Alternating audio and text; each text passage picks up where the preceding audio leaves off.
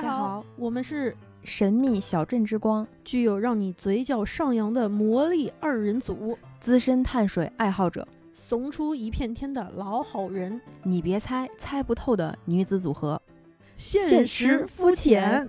我是 Iris，我是别笑，欢迎收听第二十九期《现实肤浅》，别总期待 Happy Ending。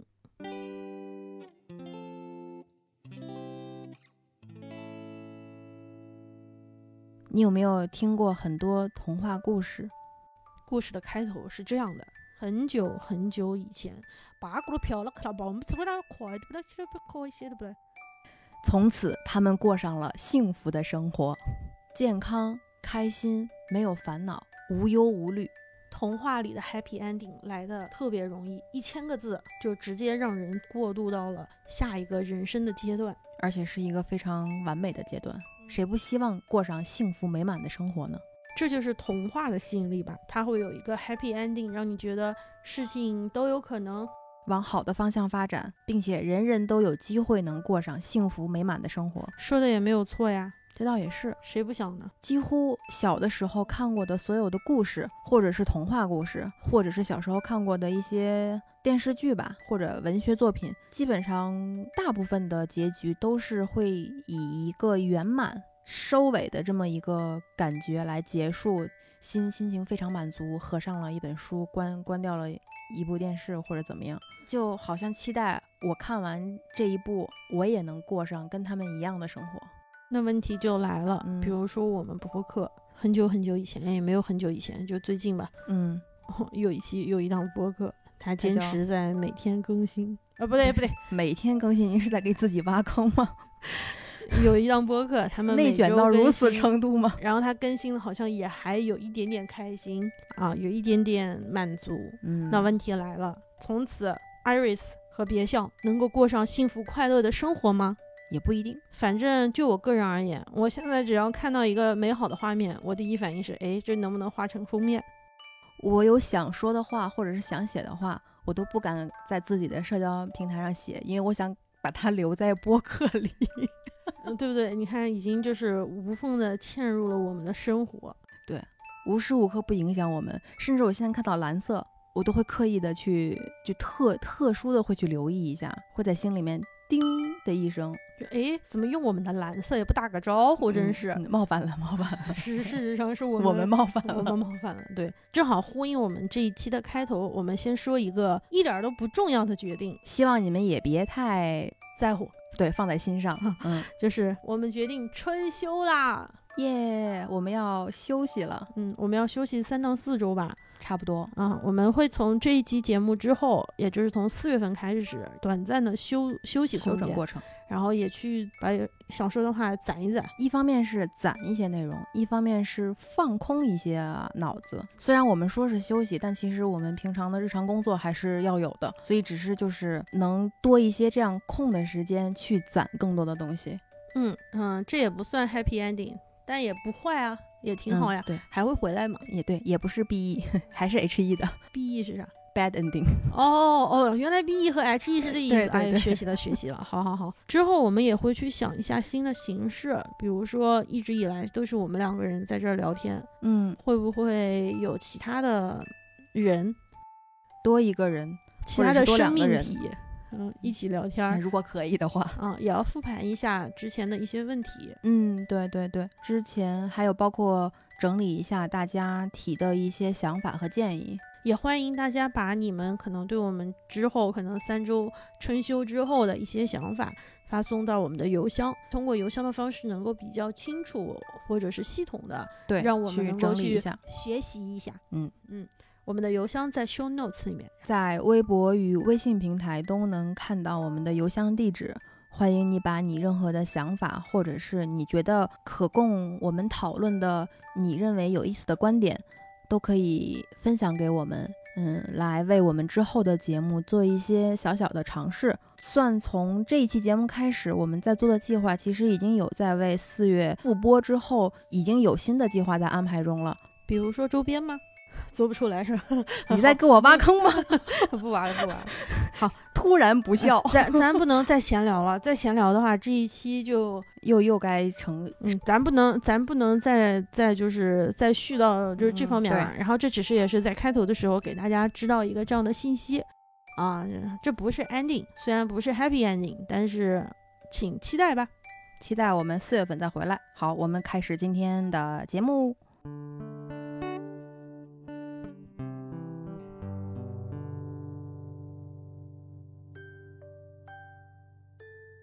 我有一期收藏的播客，是过刊的第二十二期，它的名字叫《很久很久以前有一本黑暗格林童话》。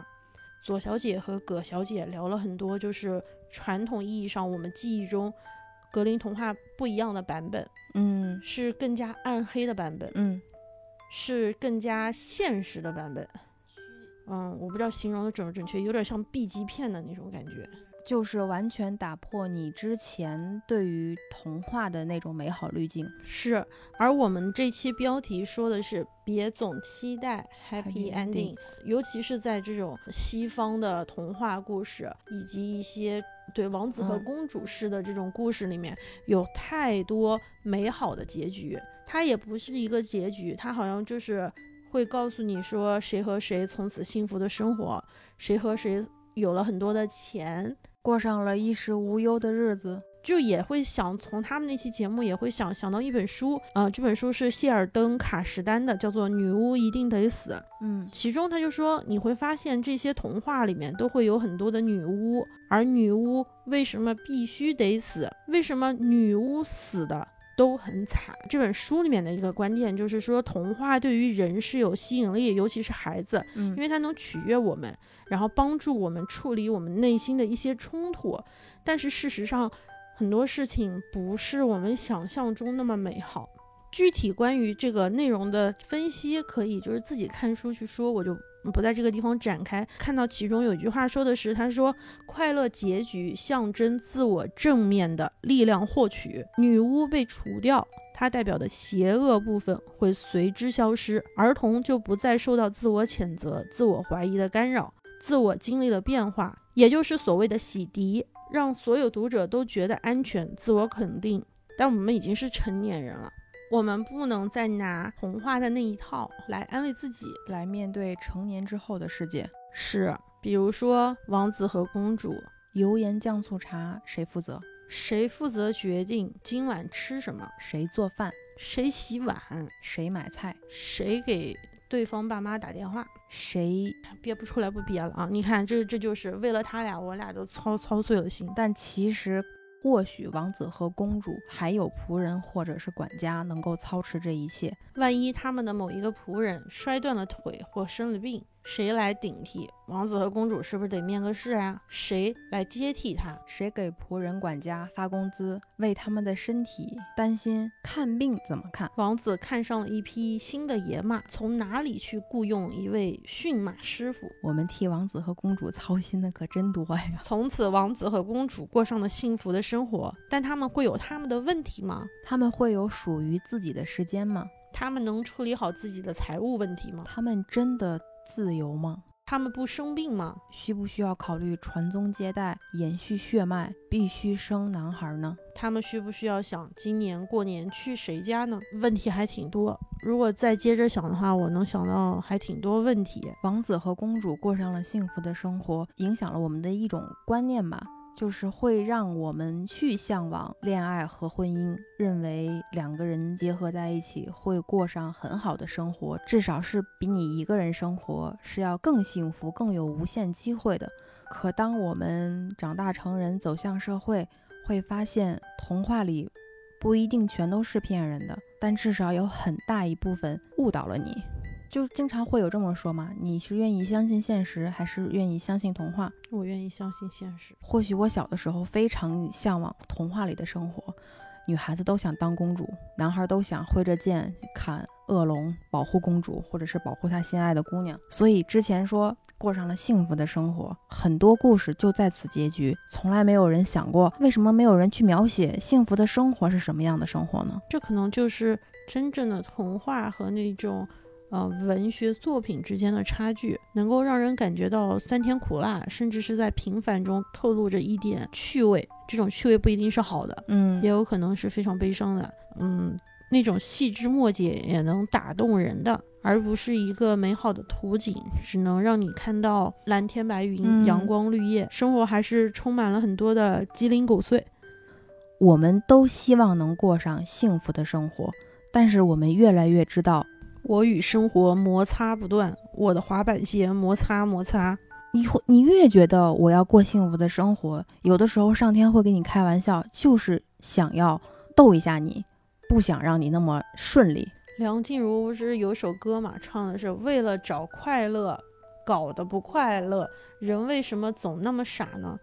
对啊，我们为什么会在期待美好生活、幸福美满的生活的时候，会出现如此多的摩擦？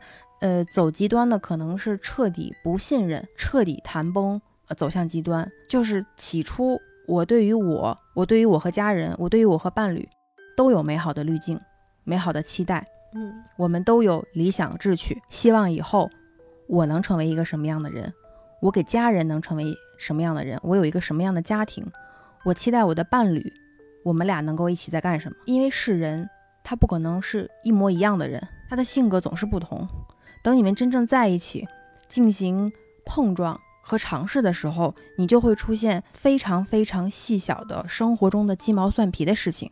那么这种鸡毛蒜皮就会导致跟任何一方的关系出现问题。问题来了之后，你就会看见缺点，这好像是一环套一环。看见缺点，你要么接受，要么就是摩擦。如果在这个过程中，对方或者你自己无法与生活和解，那么就会不如你意。不如你意，多说无益，因为怎么说你都不会去接受。多说无益之后产生的结局就是破罐子破摔，最后就会变成无话可说。得了，凑合过，凑合过吧，还能离怎么着？或者是还还能怎么着？那我就这么一个人，我就这么过下去吧，还能怎么样呢？就很多人的美好幸福生活，最终走向就变成了凑合过吧。但是人总是天生的是向往美好的，那可不是吗？那谁想着我出来我就要一个虽神复命，就像玩大富？所以有的时候有没有可能，就刚才说的这一系列环节中，嗯，在哪一个环节能够适当改变的话，能否往幸福美满的生活稍微再靠近一点呢？从改变抱怨开始，就是从问题那一刻。问题肯定会出现，问题没有办法避免，这是上帝给予我们的礼物。我觉得解决问题的第一步就是面对问题，因为现在我们有大部分的不顺、抱怨，或者是误解，或者嗯是你的一些小状况，都是你逃避那个问题而诞生的。嗯，那如果出现问题，你承认了问题，然后你察觉到了，你感知到了。你尝试开始沟通，如果你嗯走到尝试的这一步，或许就是一个另外的一个结局。首先，无论是自己还是你身处一段关系之中，你都要先产生信任，才能够解决问题。在解决问题的过程中，或许能够减少摩擦。我不能说百分之百没有摩擦，嗯，但凡是人，人与任何物体都会有摩擦，更何况人与人之间呢？但是我就是这是一个很理性的分析的方方式，我觉得说的没错。嗯、你之前说过，嗯，不可能事事如意，也不可能天天快乐。我记得你有说过，你说就是在祝福别人的时候，嗯、你已经不会再说什么天天快乐或者是永远幸福这样的话了，对吧？你现在好像是说的是就是抓住此刻，享受当下，一般好像会。对我现在越来越有一种活在当下。我以前会说希望你永远开心、永远快乐、永远美丽、永远健康、有钱不胖永。永远远，永永远远远远。我现在只会说，但愿你每天能有幸福快乐的时刻。好花不常开，好景不常在。你怎么知道何日运气它再来？说不定运气就悄悄地溜走了。有嗯就很好，我不能给你一个期待，是说你可能天天无时无刻都会快乐。我只求你有一个时间段是快乐的，那就是很好。我们像是永远会带着一个解决问题的一个思路，嗯跟别人交往，或者是去处理自己的问题。就是现在自己情绪里的时间可能相对比较短，更多的时候还是想着是说怎么去解决。就问题肯定会来，等他来的时候要怎么解决他。对，我觉得这个是最重要的一点。我不祈求能过上特别完美的生活，但我至少要做一个能够，呃，扛得住问题出现的那个那个人。那个人。我常常觉得自己没有那么走运，就我的这个走运，甚至不是说遇到好事，我觉得自己有时候没有走运，甚至是我没有走运到倒大霉。明白？嗯，就是说我没有幸福到，或者走运到，嗯，如何的美满，如何的圆满。嗯，但是我也没有走运到成为那一个最不幸的人，就既没有被幸福砸晕，也没有被痛苦砸晕。我还挺害怕的。我要是比如说买彩票中奖之后，我都很怀疑之后会不会把我的运气给分分了，福都变薄了。你觉得？哦，我觉得我们俩一样，就是我们不敢快乐。不敢长久的快乐，就是快乐的时候也会有一丝担心，对危机感。就是我在开心快乐之后，我就会陷入恐慌，我就觉得我透支了快乐。你要是捡到了一百块钱，你会怎么做？虽然我现在没有捡，很少有这个机会了，但是我我估计会立刻花掉。啊，我我觉得如果要是我捡到的钱，我第一反应，要不然我就不去捡它，我担心它可能会是一个陷阱啊。我要重说，我也不会捡啊。还有一个可能是我如果捡了这钱，我可能会给周围的什么保安啊，或者是警察，因为我我老觉得这个东西可能有点不正常，或者是便利店门口就给便利店店员，所以我在透支快乐，因为我说我要立刻花掉。还有一个可能性是我如果真的拿到这个钱，我之前就会就是通过什么其他的渠道把它捐出去，我不敢用，我特别怕我用了这个，比如说。我用这个钱买了一杯咖啡，嗯，然后我担心我喝咖啡的时候会被烫着，啊，你觉得会有一种，嗯，我在我身上，那这个这个我确实没想那么多，因为我确实也没没有没捡过一百块钱，嗯，总是下意识就觉得那个钱就是不能留着，该花掉。我不太喜欢，嗯，运就是抽奖，嗯，我也不太，我有点怕。我不是说不喜欢这个行为，嗯。我如果可以的话，我很想，嗯，我很想每个都试一试，我总会试到的。但是我就怕它是来消耗我的运气，嗯，才能换来我这一次的幸运。我好羡慕他们能够那么走运。是的，有好多人会各种抽奖，攒到了不少心仪的东西。嗯，就我们经常会说何德何能嘛，是因为我们还是不那么坚信会有 happy ending，我们担心有好的东西来的时候。不好的东西也会伴随着来，嗯，所以有句话说得好，祸兮福所依，福兮祸所伏。你怎么知道祸和福俩俩字儿长得还挺像的？嗯，这一刻范进要中举，下一刻范进要中风，对吧？眼见他起高楼，眼见他宴宾客，眼见他楼塌了。你知道那个共享单车，嗯，最辉煌的时候，路上全是橙色和黄色，到如今。不过短短几年，可一切变得多快呀！我希望自己的承受能力要高一些。嗯，我不期待能有特别完美、特别幸福、特别梦幻的人生和生活。我只求当痛苦和你意想不到的状况来临的时候，我能扛得住。这已经，我觉得对我来说就是最大的馈赠了。已经很不容易才能走到这一步了。对，嗯，我不，我不能靠美好。浪漫梦幻来麻痹我，觉得生活就应该是那样的，而以至于一旦出现了各种状况，我扛不住的时候，那整个对于对于我整个人，包括信念，包括观点或你的三观什么，可能都是一个就是彻底的坍塌。我不想成为那样，所以宁可有的时候我老说自己。比较悲观啊！别人说你怎么老往坏的地方想？嗯，我觉得只要不影响到你是一个很负面、很丧的人的话，我还是希望能保保留着一点点余地。我说一件奇妙的事情啊，我大三还大四那年，有一天我和我的一个朋友在一起吃饭，我到现在都记得吃的是重庆鸡公煲，然后他在那地方喝饮料，一直开，嗯，再来一瓶，再来一瓶，再来一瓶，再来一瓶，再来一瓶。连中了七瓶，当天晚上回去，嗯，接到了电话，说外公去世了。啊，他特别难过，他就是也会觉得所有的这些问题都来自于再来一瓶，但其实如果我不知道，嗯，就是这个东西，我不我不知道，我不知道是不是，嗯，我不敢说他不是，嗯，我不确定，这样说我也是，我有的时候害怕出门，我不知道是巧合还是我真的是心里。暗示还真的就是只是巧合，是我多想了。就是我一旦出门，轮到我自己休假，需要放松，需要自己给自己放一个长假，出一趟门回来的时候，总会伴随着不好的消息。就是我已经遇到两两到三回了。在我在外面，我自己很享受我自己假期的时候，我我当时一方面觉得我没有问题啊，我就是在正常的休假；另一个想法就是我特别对不起他们，特别愧对于他们，但是我又不希望自己那么想。之后我一旦要出门，我的心里都会有负担。我很希望我能够休息，出去玩，过我自己属于我自己的时间。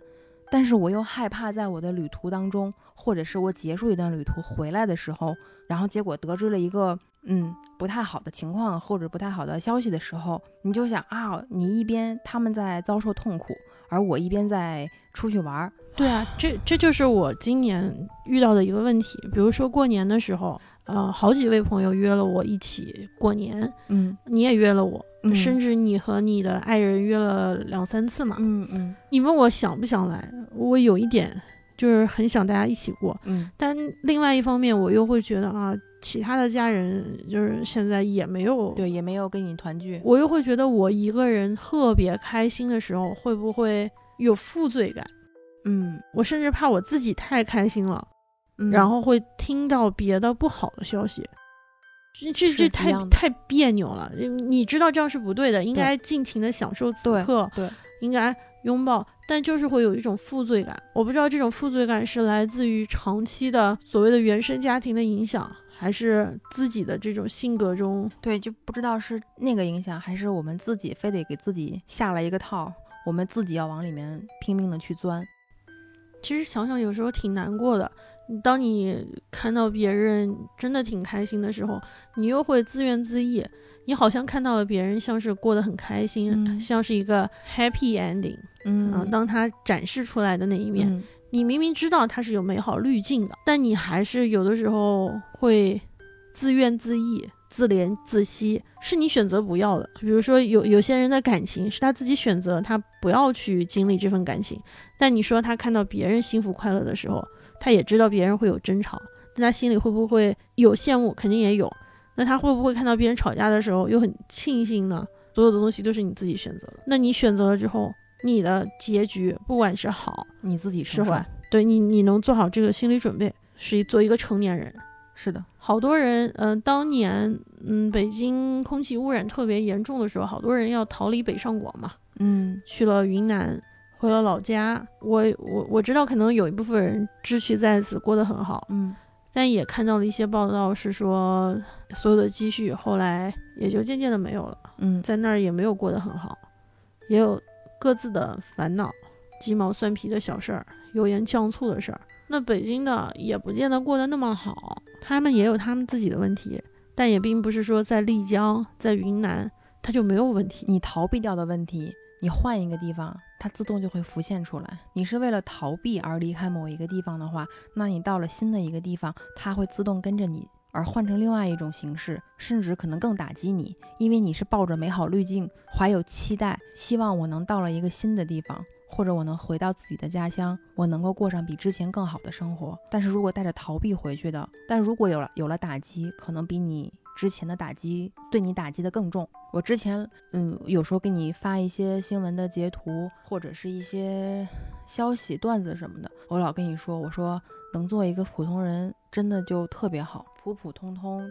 平凡的过一生，我觉得就已经花光我所有的运气了。就是你当一个正常人，就已经是你的运气了。我有一个感觉是，我的身体就没有任何一个时候就在某一刻完美特别好的，没有，我从来没有过。嗯我觉得不是我眼睛肿了，对，就是身上某一个地方不舒服，对被烫了，要不然就是头疼，嗯要不然就是脑热，对，要不然就是磕着哪了。一般就是打破美好滤镜最直接的地方，就是当你去了急诊或者是去了医院，有的时候说你去急诊能看人间百态，呃，平时有的时候可能你看了很多书，听了很多音乐，看了很多电影，会给你造成一种错觉吧，一种错觉就是我向往，我也可以这样，并且我现在正在这样，然后有时候有点矫情，有一点点过于浪漫，有一点点太在意什么小确幸之类的这样的东西。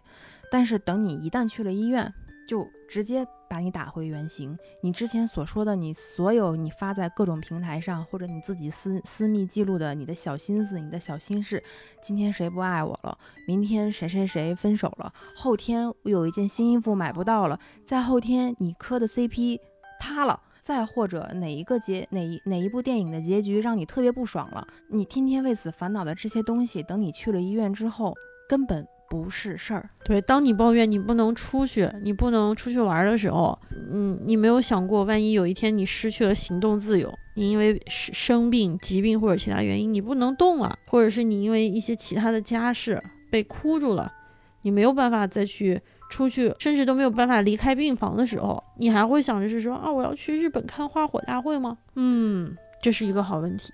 是的，所以说在医院就没有童话这个。这种说法存在，是不是有那些纪录片嘛？医生、律师、警察这些跟人打打交道最密切的人，我觉得他们真的是见到了比我们更多的东西，更残酷、对血淋淋的现实。在他们听起来，我们的有一些问题，甚至是妈妈啦。对，因为我应该就是你不得不面对的一个现实，就是你等你到了一定年纪。就总是会在医院里常常待着，你这是有感而发呀？这个是就特别感慨，还还是你应该了解我，我还是很喜欢浪漫，还是希望有一个尽量让自己的生活往精致的路上走，或者是往美好的路上走。有的时候就会有一点点迷失，觉得我的生活其实现在挺好的。但是等我越来越常去医院，当你必须要独自去面对，甚至你有时候你得。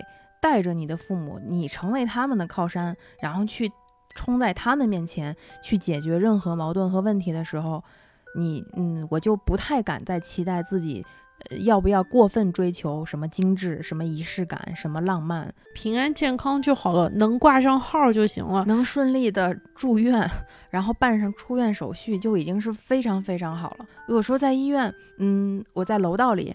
然后在楼道一圈圈下来的时候，那个楼道的那个走廊的楼梯上都会坐着一排人，这一排人可能是要等着看病的，还没有到时间的，还有的是在打电话的。等我下楼的那一趟，我就感觉经历了好多人的一生的那种感觉，我需要变得很严肃，还甚至会要很要很尊重他们，我就感觉自己元气上了好多。虽然每一次。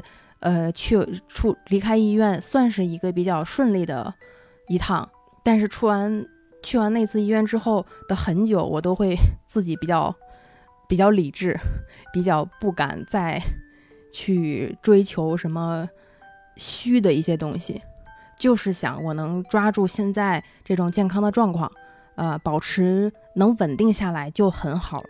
我不再奢求啊，明天我要怎么搭配，后天我要怎么布置家里。大后天我要我要去哪里哪里，我只求每天不再接到 让人胆战心惊的电话，看到一切都 OK 的样子。所以有的时候我说真的不敢快乐，没有情绪也挺好的。去完医院之后，有些人出院了，挺好的，还有更多的期待。有些人就留在那里了。对啊，王子和公主会不会生病呢？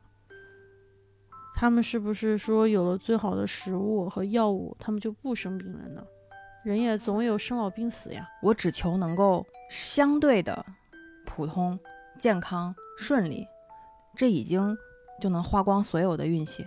小时候还希望说，哎呀，生个病吧，肚子疼吧，发个烧吧，我就不用去上学了，就能请假了，就能休息了。对，长大之后再也不会有这种想法了。我不可能再为吃一个黄桃罐头就去把自己冻感冒。这不是我要的 happy ending。你觉得运气要攒吗？要啊，我觉得人品是要守恒的。如果现在一次性用掉了一部分的运气，那之后剩下的运气可能就不多了。我也是这么觉得，所以平时就是。啊，能做好事就做，能帮助大家就帮，能捐款我就捐，总感觉这是嗯攒运气的一种方式吧。咱们这样会不会太功利了？就是我们是为了自己攒运气，因为我有的时候也在想，就是有些宗教有一些信徒他是信仰，但有些人是可能更功利的想法，就是我信了之后，求求你保佑我实现什么样的梦想，帮助我实现什么样的一一一件事情。那这样的想法，全部我之所以行这些事，善是是为了了求一个果，而这个果是我想要的好的果。那我如果这么去做的话，我是不是我为了实现那个果而去信的事情，它本身动机就不纯？如果我们是为了所谓的人品守恒、攒运气嗯，去做这些事情，那这些事情会不会有一点小小的问题？这个我就想到了那个之前那部日剧重版出来，它有一段话也是会有影响，我觉得会说为什么运气要攒，也是这一段剧中的这一段台经典台词会出现的一个小问题，就是你说你要抱着一个功利心的目的的话，你行了这些善，还是是真的纯的善吗？这段台词是他直接会告诉你，运气是要靠积累的。他是这么说的。他说：“运气是要靠积累的，世事或增或减，终亦可归零。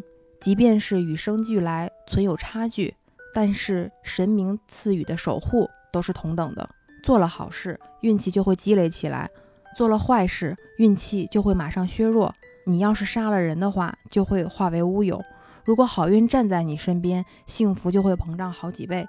问题就看你想要哪个成功，你自己到底想要成为怎么样的人。”所以他的意思就是，嗯，剧里呈现的一个行为，可能影响了我之后，会像让我下意识也觉得自己要做一些积攒运气的事情啊、去思考，去看清自我，别去随便浪费你的好运。但你说，要是真的我做的那些好事只是为了纯为了攒运气，但我好像又不是，所以还是奔着一个要让自己更开心的一个路子。如果让自己开心，那这是不是又是一种自私呢？那如果没有影响到别人呢，反而是帮了别人呢？你也不好说，你帮的是不是真的是别人所需要的呀？那要是什么都不做呢？对啊，要是什么都不做呢？什么都不做，是不是就不会打破什么某一种平衡？但是什么都不做，是不是又意味着对这个世界没有贡献呢？这是一个，圈对，这是一个嗯没有答案的一个问题。假设没有办法假设，嗯，能不能因为没有 happy ending，我们就不去追求 happy ending 了？那这样我们以后岂不是都非常非常惨？如果我们知道它不存在，我们就不去争取它，那它就更不会存在了。我们向着那个方向去追寻，还有可能会实现，但是我们知道有可能不会实现。但如果我还没有出发，我又坐在原地了，那我直接宣告结束。那我是不是永远也到达不了一边了？我本来距离快乐老家一百公里，嗯，走到一公里我就知道，一会儿他可能就没有了，那我也得走吧。对啊，你才走了一公里而已。我走，他也走，我也得走呀。我不走，我连跟他碰到的机会都没有。所以有的时候人生，我等他来找我，快乐老家，我在这儿，快来找我。嗯，这么一看，前面说的一些东西，可能是我们生活里碰到的一些绝望。再悲观，我也会认为有绝望就会有希望，反过来也是，你有希望也会有绝望，这两者是相互存在的。对，生活有裂缝嘛，阳光才会照进来。对啊，就是这才是人生百态嘛，你需要面对的生活。我之前看，我已经刷太多太多遍的《武林外传》，这世界有太多不如意。我一下就想到这句话，这句那个他们的片尾曲，这世间有太多不如意。可你的生活还是要要继续继续。对，我好像又唱跑了，哎，所以这是呃，这是我的人生剧集，你应该知道。嗯，但是它是一部喜剧，我看它是为了下饭，是为了睡觉，是为了做家务啊，觉得很轻松，同时呢又不会很腻，但是它又有一些道理，也很经典。但是我总认为它的基调就是悲观的，它就是个悲剧，等等等等，《武林外传》是出悲剧，对，对你来说，它的基调是悲剧，看你怎么去看待它了。嗯，这大概就是说，伟大的戏剧都是悲伤的，是吗？所有的戏剧都有一个悲悲悲剧剧的基调内核，，对对，这是这这才是它经典的原因。可能，嗯如果甄嬛嗯，和、和那个皇上过上了幸福快乐的生活，那这嗯部剧也就没有那么好看了。这不过是一个平凡的故事。对如果纯元还在的话啊，就是剧里的雍正也不会从头到尾喜欢他，他喜欢的是美好的一个幻象。嗯，从前我看《武林外传》非常简单，觉得好笑，觉得人物很经典，呃，故事也有意思。但是后来你总结一下里面出现的所有人，虽然他们没有呈现出来难过、悲伤，大家都是谁比谁搞笑，谁比谁更有意思，谁要比谁更厉害、更逞能，那就说白展堂吧，是个贼，是是不是贼人是盗圣？那就是贼，天天活在恐惧之中，生怕官府抓他，每天活得胆战心惊。你在想，吕青侯从未中过举，还自称是个文化人。那如果共情到现在，你会想，一个人天天说自己特别有文化，可是他从来没有中过举，就是我们现在来说，他没有考上过大学，没有呃有一个很好的文化水平。但是高三已经是我人生知识的巅峰之一了。那倒是，就是他没有往他更理想的道路上更走。进一步，至少他没有实现他的人生规划。洪湘玉更惨，我觉得里面是最惨的一个。她还没有结婚，她的丈夫就去世了，她甚至都没有见过。而且在那样一个年代，她成为一个寡妇是不能够拥有更自由的生活的。她可能一辈子都要背负这么一个压力，一个重壳。那郭芙蓉就更是了，这些人都是没有实现自己抱负的人。还有里面有一个很出彩的配角是。展红绫啊，她的 title 是天下第一女捕头，哇，别人听起来太羡慕了。年纪轻轻，相貌端庄，事业有成，天下第一，所有人都敬仰她。可是她一个贼都没有抓住过，她不会抓贼。郭芙蓉的妹妹想闯荡江湖的时候，发现了郭芙蓉现在过的生活是如此，她会说啊，姐啊，你现在过，你现在真的是好像条狗啊，哈着别人。那如果抛开这些。呃，他们平时身上加持的这些人物特点，还有故事情节，那其实这几个都是终生不得志的一帮人凑在了一起，一群非常失意的人凑在了一起。有一集是佟湘玉的好闺蜜（双引号的）来去看她，她的好闺蜜韩娟和昆仑派的掌门结婚了。在佟湘玉的眼里，韩娟和昆仑派从此的掌门从此过上了幸福美满的生活，而且韩娟特别的凡尔赛。觉得自己房子太大了，根本收拾不过来，很烦恼。好好几十个丫头，她也使唤不过来啊！穿的披金戴银也没有什么意思。所以她有的时候，她就会和老白就去吐槽他。老白就说：“苦或者累，你总得挑一样。”佟湘玉就反驳他说：“他怎么又不苦又不累？他怎么就能过得那么美好？”老白后来说的这一句话，到现在都是我去安慰各类人的话。我说：“人家的苦，你未必看得到。”平时有很多人说啊，你过得啊，你过得这么好啊，你天天出去玩儿啊，你看你和家人关系多好，哎呀，我可太羡慕你了，我可没有这时间。我只是想说，那只是有些人没有把他痛苦的那一面放出来，他有自由想展现快乐，他也有权利展现痛苦，只不过有的人选择默默承受痛苦，想把快乐展现出来，呃，给别人看。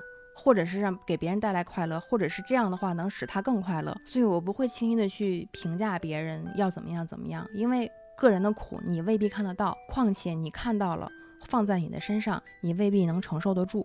嗯，所以这一群人凑在一起，有一集在想象，如果如果我过上另外一种人人生呢？如果我结婚的时候，我和我的相公喜结良缘，从此过上了完美的人生呢？可是，在他。幻想的佟湘玉幻想的，他能够见到他的他的相公没有去世，他俩能够在一起结婚。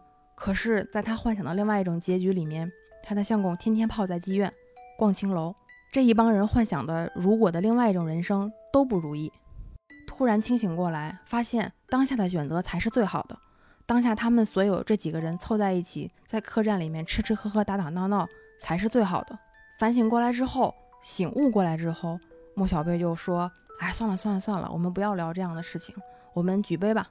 莫使金樽空对月，可能就是，那如果这一集结束的时候，正好又要唱这世间有特别多的不如意，但你的生活就是要继续啊，你真的就是要莫使金樽空对月呀，岂能尽如人意？但求无愧于心。就一直不是说老给自己洗脑，或者是我们要。承受什么什么什么，我们不能这么快乐。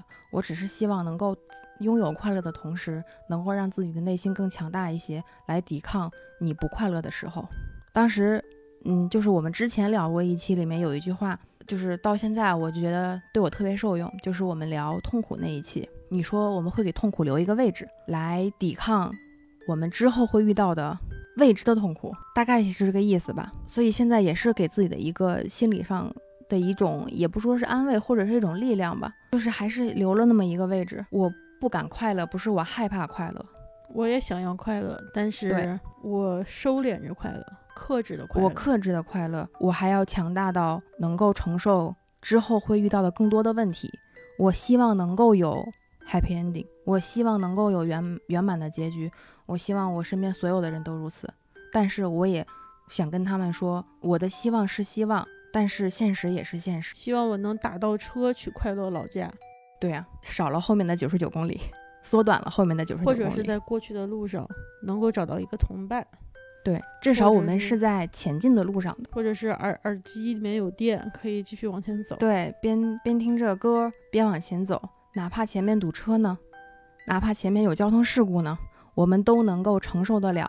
莫使金樽空对对月。